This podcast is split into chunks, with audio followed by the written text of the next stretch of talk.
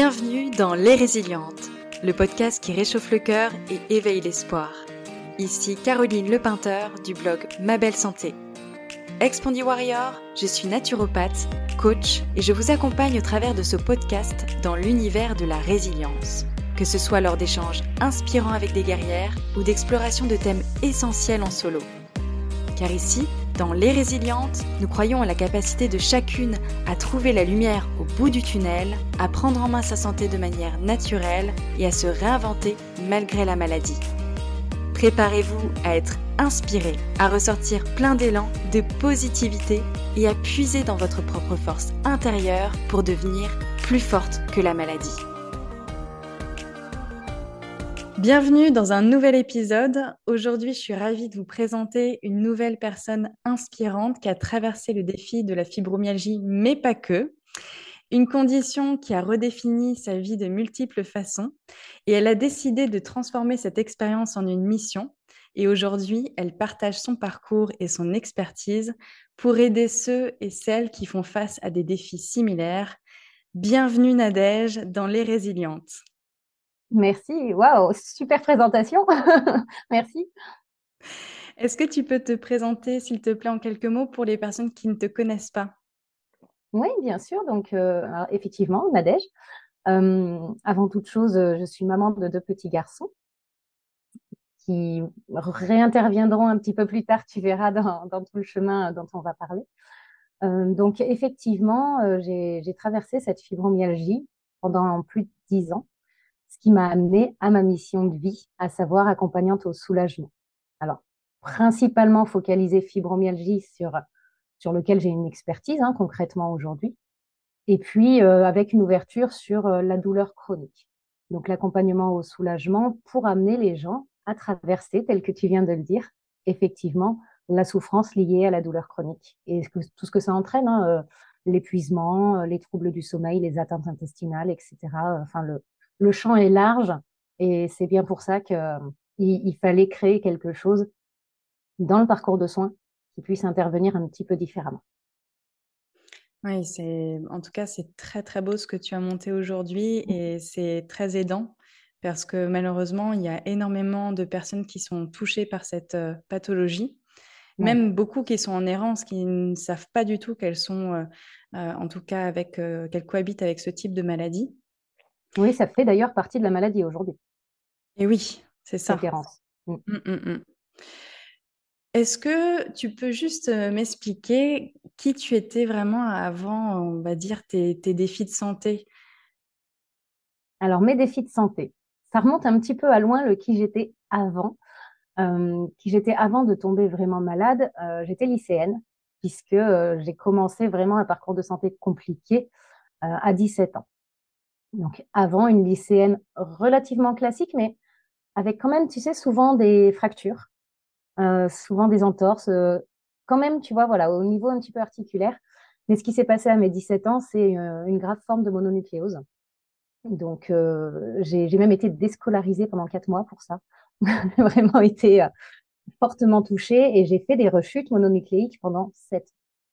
Donc, ça a été un premier épisode très très long sur lequel aujourd'hui, je te dirais pas que j'ai fait une évolution euh, ni dans mon approche santé, euh, ni dans ma spiritualité, peut-être même pas tellement dans ma philosophie de vie, pas à cette époque-là. Euh, j'étais plus dans la lutte, dans le désir d'obtenir mes diplômes quand même, dans le désir de répondre à mes ambitions de carrière. Voilà, j'étais là-dedans à cette époque-là. Donc plus sur de la lutte quand même que sur autre chose. Et puis, ben, je mène mes études, je, je combats cette mononucléose je m'expatrie, je pars vivre euh, en Océanie. Et en Océanie, je tombe malade, tremblements, douleurs articulaires très fortes, euh, beaucoup de difficultés à plier les doigts, des, douleurs très fortes comme ça qui arrivent, des troubles du sommeil qui s'installent, etc., etc. Maladie de Lyme. Donc, euh, deuxième épisode compliqué. Pour le coup, vraiment compliqué. Donc, je fais partie des personnes qui ont contracté Lyme sans érythème cutané. Donc, on ne l'a pas vu s'installer. Bon, faut savoir que ça représente à peu près, euh, je crois, de mémoire, 30% des cas, ce qui est pas négligeable finalement. Donc, ce qu'on m'a expliqué à l'époque, c'est qu'il y a ce pourcentage de malades qui ne développent pas l'érythème et on passe un petit peu au travers des mailles au départ, ça laisse l'opportunité à la bactérie de s'installer. Ou alors, le plus classique, c'est d'être euh, mordu dans les cheveux. Ça se voit moins. Et euh, bah, le piège, surtout avec des cheveux longs, c'est on passe un coup de brosse et si on a le malheur d'arracher la tique, c'est là où en fait elle va baver et c'est sa salive qui contient. Euh, donc, je me positionne sur un des deux. voilà. Donc, en tout cas, ça s'est passé comme ça. Euh, donc, retour en France, on comprend Lyme, euh, on m'hospitalise euh, aux maladies infectieuses. Je rentrais d'expatriation en plus, hein, donc voilà. parce que Lyme, c'est très particulier. Lyme a une souche par continent. Donc, ne sachant pas si j'avais un Lyme européen, océanien, enfin, on a un petit peu jonglé dans tout ça, mais une super prise en charge aux maladies infectieuses à Lyon, Et puis, au fur et à mesure, là, ma vie est un peu en parenthèse. Hein. C'est-à-dire que là, je rentre d'expat, j'ai obtenu mes diplômes, hein. j'ai commencé ma carrière professionnelle, mais je n'avais plus de situation professionnelle du fait de mon retour, tout ça. Je cherche même pas, en fait. À ce moment-là, c'est Lyme, vraiment. Et hum, au fil des examens, on se rend compte que mon sang démontre que Lyme recule, que la bactérie est de moins en moins présente. Donc, j'ai traversé les trois stades de Lyme, ne sachant pas que j'étais malade, j'ai traversé les trois stades. Euh, mais pour autant, mon corps a réussi quand même à reprendre le dessus et dans mon sang, c'était net, c'était flagrant, Lyme reculait. Pourtant, je garde mes symptômes de douleur, d'épuisement, euh, de tremblement. J'ai développé beaucoup de tremblements. Une difficulté à supporter, tu sais, ne serait-ce que euh, me démaquiller j'avais les pommettes extrêmement douloureuses, j'avais les arcades et tout. C'était voilà au niveau visage, crâne, tout ça. Et c'est là qu'on se demande est-ce que ce serait pas une fibromyalgie? Alors le côté pratique euh, dans ma situation, c'est que pardon, je suis déjà dans un contexte hospitalier, donc il y a tout autour de moi pour réduire l'errance médicale qu'on connaît par rapport au diagnostic de fibromyalgie. Et eh oui, c'est ça. Donc je rentre dans le parcours de contre-diagnostic est-ce que tu connais ce parcours euh, qu'on utilise pour, euh, pour la fibromyalgie? On, va un petit peu aller enlever tout ce qui potentiellement ressemble énormément. Donc, euh, sclérose en plaques. On va aller regarder, on peut aller regarder en tout cas ta thyroïde. On peut aller regarder la leucémie. On peut aller, tout ce que tes symptômes évoquent, on va essayer d'éliminer. Et si tu si élimines, tu élimines. Au bout d'un moment, si tu réponds aux zones de douleur de Yunus et aux troubles du sommeil, peut être sur une fibromyalgie. C'est ce qui implique l'errance médicale. On n'a pas un diagnostic clair pour dire on va faire tel, tel, tel examen si c'est positif, comme ça existe pour d'autres pathologies. malheureusement, aujourd'hui, on n'en dispose pas. Donc, je rentre dans tout ce circuit-là et ça me prend huit mois. Huit mois pour avoir ce terme euh, de fibromyalgie. Et c'est cette maladie-là qui va me faire switcher moi en termes de avant-après. Et comment tu réagis euh, face au diagnostic? Parce que tu as quand même vécu un, une sacrée. Euh, c'était quand même assez compliqué ton parcours de santé depuis quand même tes 17 ans. Ouais, ça surprend toujours tout le monde. je te cache pas. je te cache pas. alors, le diagnostic a été dur à entendre. Alors, euh, tout d'abord, je connaissais pas la fibromyalgie. Avant qu'on me le suggère, j'avais aucune idée de l'existence de cette maladie-là, qui, je me permets de le rappeler aujourd'hui, euh, est classée syndrome en France, pas maladie je ne connaissais pas la fibromyalgie à cette époque-là, donc je me renseigne. C'est ce que j'avais fait pour la mononucléose, c'est ce que j'avais fait pour Lyme. Il faut que je sache. Moi, c'est dans mon fort intérieur que je sache ce qui est en train de se passer pour moi. Je me renseigne et c'était pas hyper réjouissant. Et les médecins qui m'ont mise sur la piste de la fibromyalgie ont voulu euh, me préparer. C'était pas leur spécialité. Ils m'ont dit des choses qui ont été très très dures que je vais te répéter, mais c'est ce que je dis toujours dans les conférences, il n'y avait pas de méchanceté en fait. Ils n'ont pas cherché à être méchants, ils ont cherché à me prévenir. C'était plus de la désinformation en fait euh, qu'autre chose. Je te fais le tableau. Quand ils m'ont expliqué que j'avais la fibromyalgie, ils m'ont expliqué que c'était une maladie de femmes ménopausées. On a eu cette croyance pendant longtemps que le, jeu d'hormones provoquait potentiellement lié à la ménopause. D'ailleurs, il y a une grosse différence entre la population masculine et féminine euh, au sein de la fibromyalgie. Sauf que moi, j'avais 28 ans. Donc, on me dit, ben, on va faire des examens parce que vous devez être en ménopause précoce. Donc, madame, vous ne ferez pas d'enfant. À côté de ça, les zones de Yunus, ce sont 18 points d'acupression d'accord, sur, sur le corps, dispatchés. si on en a 11 qui sont anormalement douloureux, on peut partir sur l'hypothèse d'une fibromyalgie. J'en avais 16 avec énormément de réveils nocturnes. Donc là, on me met tout de suite euh, l'appellation de fibromyalgie sévère. Donc, deuxième information des médecins, dans l'état où vous êtes à 28 ans, euh, attendez-vous à ce que dans un an, deux ans, vous soyez en fauteuil. Il va falloir commencer à vous préparer. Et pour finir, euh, n'étant pas une maladie mais un syndrome, la prise en charge est extrêmement compliquée votre vie professionnelle est très compromise, ça s'annonce pas radieux, quoi. Et là, j'ai fait waouh. Ah oui. Euh, c'est-à-dire que moi, j'avais des projets, en fait. Euh, moi, j'avais des ambitions. Je voulais ma famille, je voulais une carrière. À l'époque, je sortais d'école de commerce. Je rêvais d'une carrière euh, de marketing dans une multinationale. C'était, enfin, là, ça se casse la figure. L'annonce elle-même, là, ça se casse la figure pour moi. Émotionnellement, comment, Qu'est-ce qui se passe en toi? Mmh, Je rentre dans de la peur, je rentre dans de la tristesse. Euh, comme on l'a évoqué, je sortais déjà de périodes euh, assez compliquées. J'avais connu la déscolarisation pour ma santé, j'avais connu euh, la, la, perte amicale aussi, hein, parce que j'étais lycéenne, hein, ne l'oublie pas, donc c'était très important pour moi à l'époque. J'avais perdu ce cercle social, tout ça. je me voyais repartir en fait dans, dans ces schémas-là. Et puis, ben, la projection de ne pas pouvoir avoir d'enfants. Alors avec du recul, bien sûr, je me dis si je n'avais pas pu, il y a d'autres euh, voies, tu vois.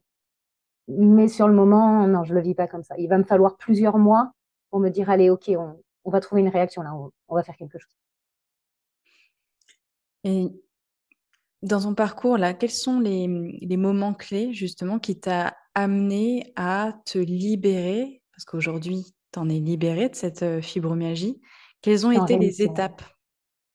Alors, elles ont été hum, assez nombreuses. Euh, il y a eu des retours en arrière. Il y a eu des jolis moments aussi, puis des moments très, très durs. La première chose qui s'est passée, c'est quand, euh, quand il y a eu cette annonce par les premiers médecins, j'ai été adressée à un, grand nom français euh, de, la médecine de la fibromyalgie, à Lyon toujours. je peux me permettre de, donner la personne, c'est le professeur Causon à Lyon, qui lui m'a m'a suivi sur euh, vraiment toutes les, toutes les années de fibromyalgie. Professeur Causon m'explique des choses euh, sur, euh, sur l'impact de stress, sur tout ça, que je suis pas prête à entendre. Voilà, à ce moment-là, je le, je le rejette. Ce qu'il m'explique, je le rejette. Il me donne des conseils alimentaires, etc., etc. Et hum, une des premières choses qui m'a beaucoup aidée, c'est que le papa de mes enfants, bon, on n'avait pas encore, mais a vraiment euh, jamais fait preuve de scepticisme, a joué le jeu des doubles menus. À... Voilà, j'ai été accompagnée et je suis que trop bien placée pour savoir que c'est pas toujours le cas au sein du foyer. Donc déjà pour moi il y a eu ça, c'est-à-dire que j'avais pas à mener la bataille de si je suis vraiment malade, je ne te mens pas, je ne suis pas folle. Ça déjà je l'ai pas eu. Donc il y a eu ça. Un an et demi après mon diagnostic de fibromyalgie, ma maman reçoit le même. Et là je me dis non on m'avait dit que c'était pas héréditaire. Qu'est-ce qui se passe? Premier point. Deuxième point, c'est je sais le quotidien qu'elle va avoir maintenant. Et là, dans ma tête, c'est juste pas acceptable en fait. Tu vois, dans mon souvenir, je l'accepte moins bien que ma propre situation, bizarrement. Ça me peine que ma maman puisse, euh, voilà. C'était si fort chez ma maman qu'au départ, c'est un diagnostic de sclérose en plaques qu'elle reçoit. D'accord. Donc, euh, pour te situer un petit peu, euh, après, ils sont revenus en arrière, ils se sont rendus compte qu'elle sclérosait pas. Donc, diagnostic de ma maman. Euh, moi, dans l'intervalle, j'avais vu les longueurs d'ordonnance qu'on me suggérait. Euh, j'avais déjà pris pas mal de choses hein, sur mon adolescence pour la mononucléose et tout. J'ai pas voulu. C'est quelque chose que je voulais plus infliger à mon organisme. C'était peut-être une des premières décisions, tu vois, un des premiers petits virages médicaux que je fais. je le refuse. Je le refuse. Pour autant, je souffre. Pour autant, je dors plus. Pour autant, mon intestin ne répond plus normalement. Donc, je me tourne vers la phytothérapie.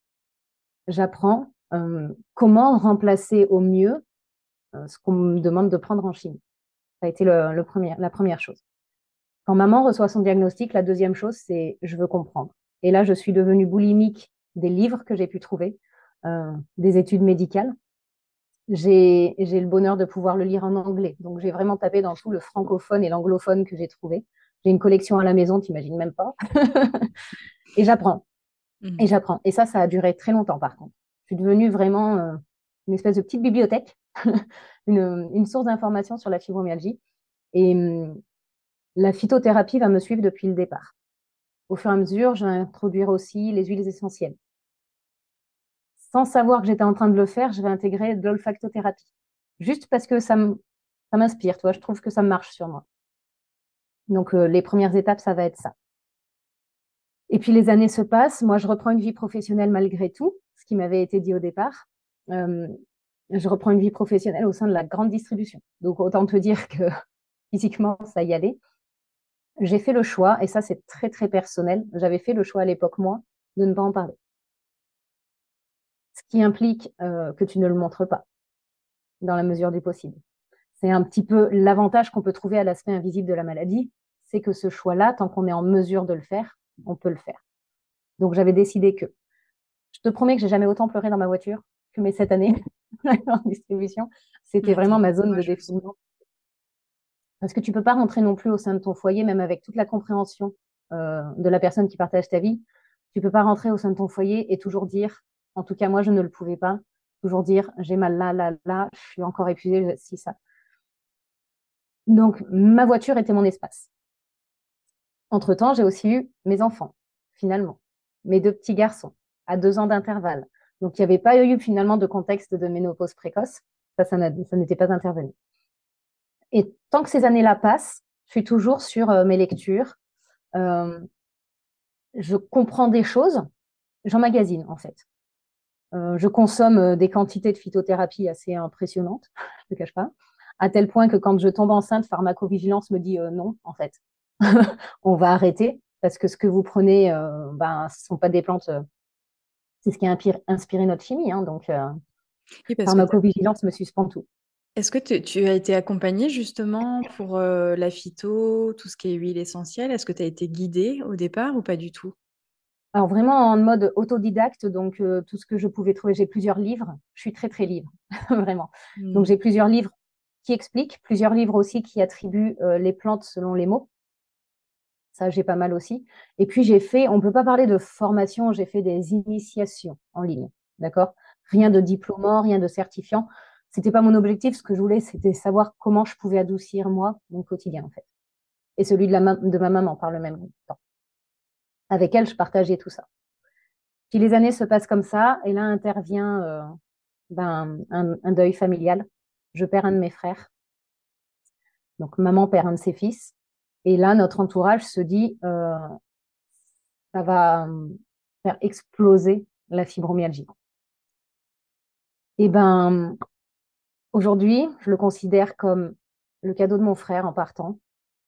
Quand mon frère est parti, il a laissé malheureusement derrière lui une petite puce blondinette de 5 ans. Elle ne le verra plus, il ne la verra pas grandir. Et dans ma tête, c'est ça en fait que je me suis dit. Il verra plus sa puce. Moi, je suis là avec mes deux enfants. Alors, je suis malade, mais je suis là. Et je pourrais pas te mettre beaucoup de mots dessus, mais dans ma tête, c'est une explosion, c'est un tremplin. Il, a fait tout ce qu'il a fait dans ma jeunesse, m'a botté les fesses encore une fois. Et, euh, et là, je suis rentrée à l'action. Là, j'ai réalisé que je connaissais plein de choses, mais que je n'utilisais presque rien. Et j'ai pris un énorme virage, probablement un des plus gros. Ouais, donc là, qu'est-ce qui se passe? Quelles sont les actions que tu entreprends à ce moment-là? À ce moment-là, je décide de, commencer ma bataille pour la reconnaissance de la fibromyalgie en tant que maladie. Et pour faire ça, je choisis le sport, parce que mon frère était pompier, euh, athlète, et ça résonne chez moi. J'avais besoin de, ça pour mon deuil. Et j'associe très, très vite euh, l'exercice de mon deuil, enfin, l'exercice, mon deuil via l'exercice, pardon, euh, avec la cause que j'ai envie de mener. Quand je parle au médecin que je veux me remettre sur une activité plus, plus marquée, tout ça, j'ai gardé un fond d'activité physique tout le temps parce que c'est ma soupape, hein, j'ai besoin de ça. Mais là, si tu je passais un cap un petit peu. Et on me dit, mais vous savez, euh, vous devriez arrêter le sport parce que vous provoquez vos douleurs. Ce qui, entre toi et moi, je considère être le plus mauvais conseil qu'on m'ait donné par rapport à la fibromyalgie.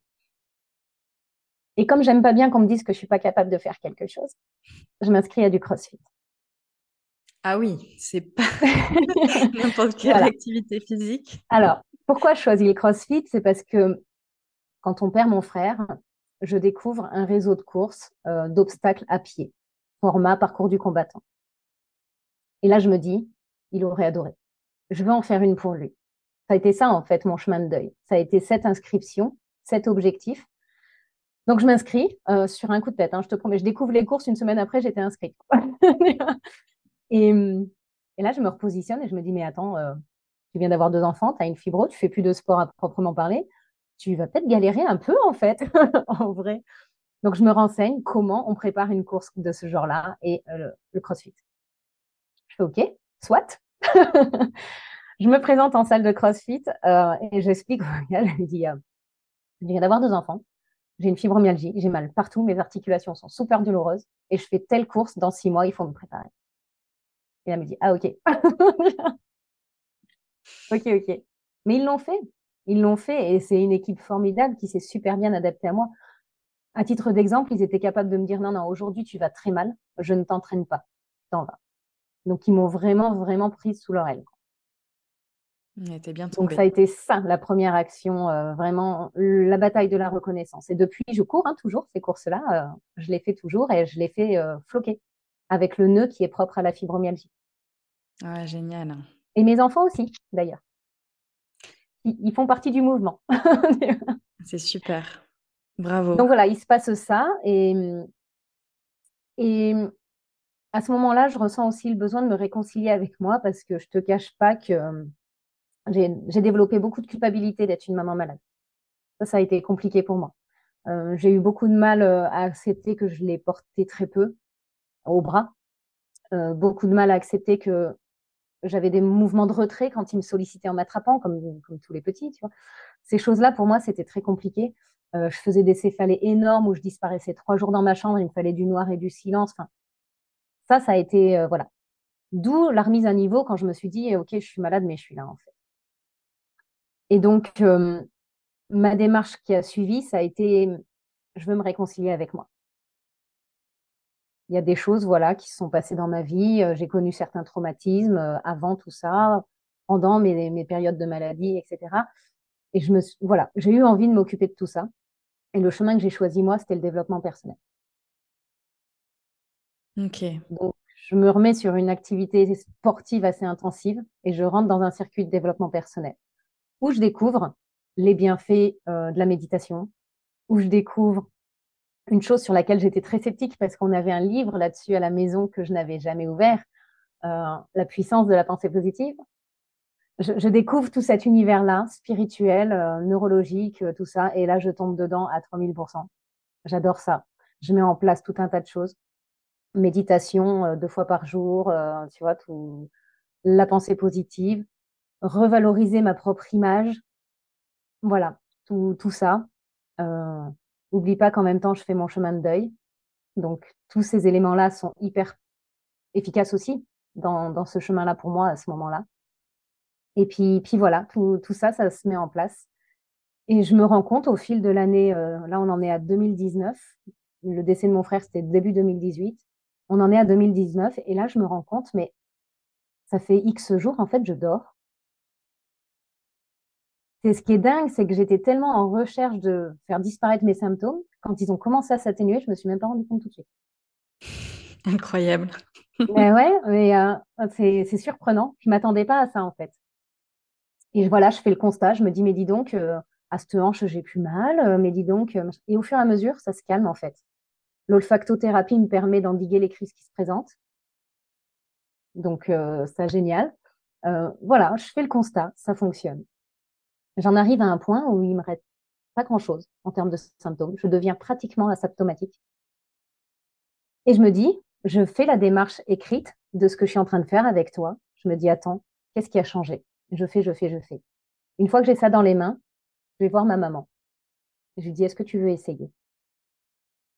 Ma maman et moi, on va travailler ensemble pendant neuf mois. On va se faire euh, mon tout premier accompagnement, bêta-testeuse, vraiment, tu vois, dans l'œuf. Toutes les semaines, pendant neuf mois, maman et moi, on travaille sur son état de fibromyalgie. qu'on va réussir à faire reculer. Ah, super. Et là, c'est un autre déclic pour moi. Je me dis, mais ça a fonctionné sur moi, ça a fonctionné sur maman en partie. Euh, je me rends compte que je ne peux pas faire du copier-coller. Il a fallu qu'on adapte à la vie, au chemin, aux croyances, aux valeurs de maman, qui n'était pas dans une démarche de spiritualité, mais vraiment pas. elle me disait souvent, mais tu crois à ça, toi? Tu crois à ça? Donc, euh, j'apprends qu'il faut que je m'adapte, que ma feuille, elle est bien sympa, mais que je peux pas la distribuer comme ça. Donc, nouvelle étape, euh, je me forme au coaching. Je me forme au coaching mental, je me forme à la PNL, coaching santé bien-être. Voilà, là, j'obtiens les certifs pour être sûr. Ça peut être professionnalisé, ça peut être, et je décide de créer des la fibromyalgie en 2020. Waouh, quel parcours. Et, tout ça en travaillant en parallèle ou pas? Alors, euh, quand mon deuxième enfant est arrivé, euh, j'avais 33 ans et j'ai pris euh, le, parental de deux ans. Lui aussi, il a commencé sa jeune vie avec des, problèmes respiratoires importants. Il a fait des navettes à l'hôpital, des choses comme ça. Donc, le parental était beaucoup, beaucoup plus facile pour gérer toute cette situation-là. Donc, je suis en création d'entreprise, en parental. Je ne vais plus tous les jours en grande distribution, en tout cas. Et je, suis dans ma démarche de création d'entreprise plutôt. Et oui, et donc là, quand est-ce que ça remonte, là, ton dernier examen pour, euh, pour la fibro Juillet 2022. C'est là euh, que le professeur Cozon me déclare officiellement en rémission, en m'expliquant, vous n'avez plus les symptômes, en fait. On, ne peut plus cocher les cases euh, des symptômes de fibromyalgie. Donc attention, je le ressouligne, hein, je me permets, rémission, parce qu'on est sur un caractère chronique, avec aujourd'hui pas de traitement avéré. Ce qui veut dire, et c'est la mise en garde que j'ai reçue ce jour-là, euh, qu'il ne pouvait pas m'assurer que si je me faisais rattraper par euh, bah, tous les contextes qui m'avaient emmené à ça, potentiellement, je pouvais retomber. La mmh. bonne nouvelle, c'est que la vie m'a offert d'autres défis et d'autres challenges et obstacles depuis, que je vois comme des mises à l'épreuve, en fait, de tout ça, des mises à l'épreuve de ma rémission. Parce que depuis, euh, j'ai vécu un cambriolage, par exemple, ce qui est déjà assez euh, impactant, euh, qui n'a pas fait de retour de la fibromyalgie. Et ça fait aussi un petit peu, à quelque part, une mise à l'épreuve de tous les outils que je possède, parce que c'est sur moi que je les utilise dès que, dès que nécessaire. Donc, voilà, les obstacles qui se présentent aujourd'hui, c'est pas pour autant que j'en aurai plus, c'est pas pour autant qu'ils me font rire, par contre, je suis mieux outillée aujourd'hui.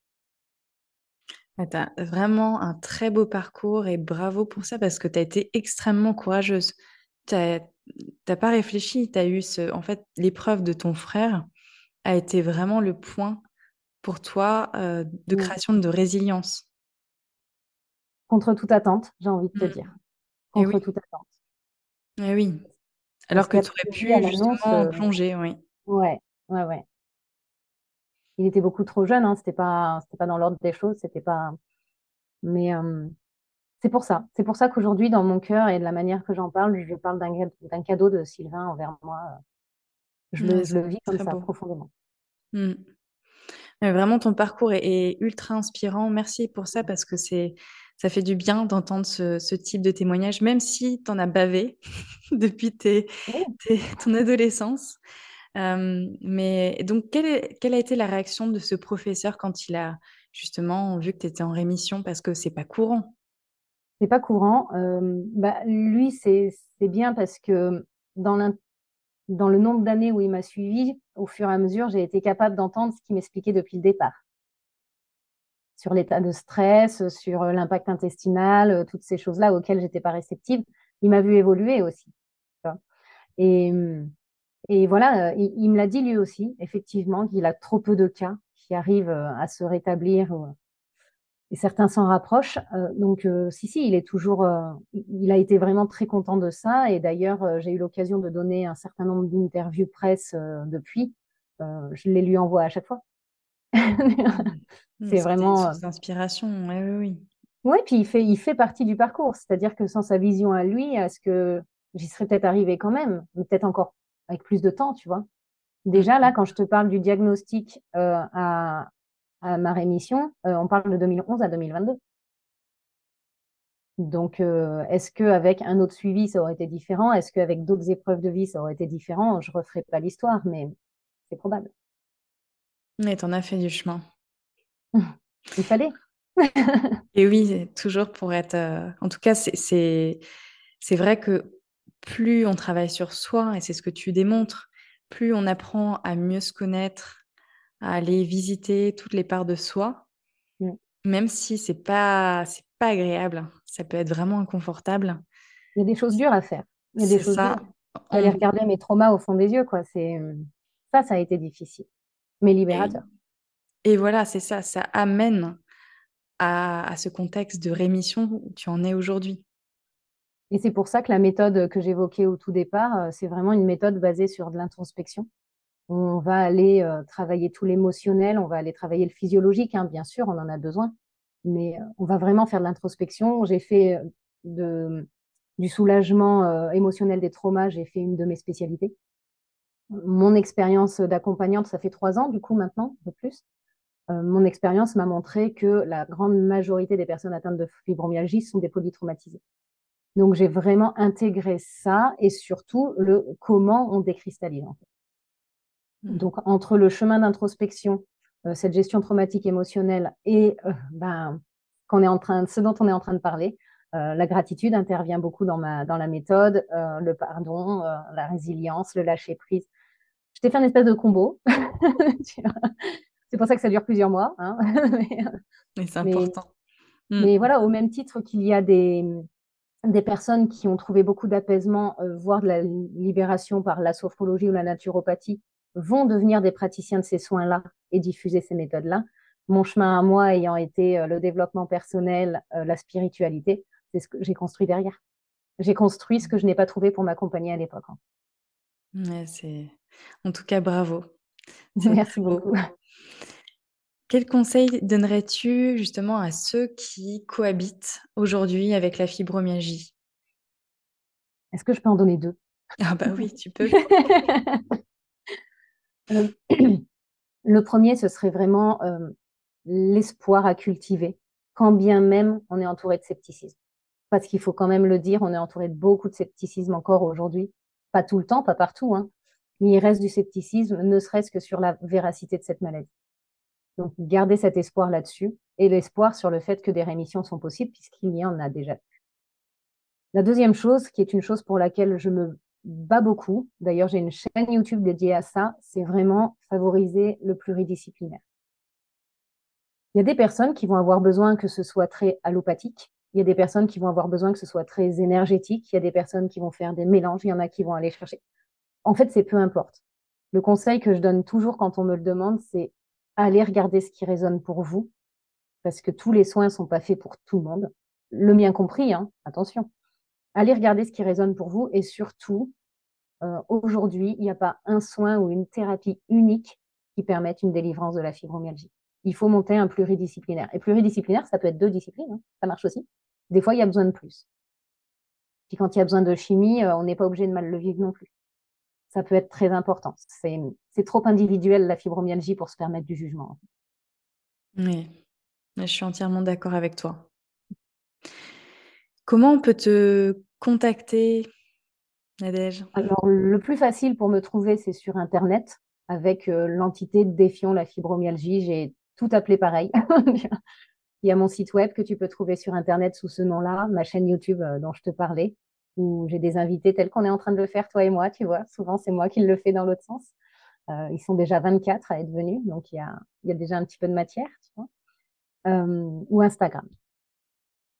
Parfait. Merci pour tous tes partages et merci, de nous avoir, euh, en tout cas, euh, inspiré, donné beaucoup d'espoir parce que vraiment ton parcours est très, très inspirant et et puis là, on sent, c'est, ça, te, ça te fait briller les yeux quand tu racontes euh, toute ton histoire. C'est vraiment formidable. Bravo pour ça.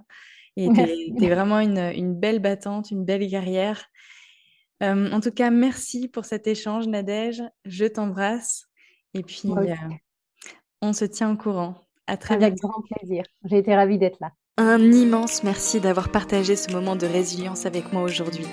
Si vous avez apprécié cet épisode, n'hésitez pas à le partager avec vos proches et à suivre le podcast pour ne manquer aucune de mes futures conversations inspirantes. Et si les résilientes vous inspirent, Je vous invite également à prendre un moment pour noter le podcast avec 5 étoiles sur votre plateforme d'écoute préférée. Chaque étoile et chaque partage sont des lumières qui guident ce podcast vers celles et ceux qui ont besoin d'inspiration, de positivité, que ce soit celles qui vivent avec une maladie ou celles qui accompagnent un proche dans ce parcours.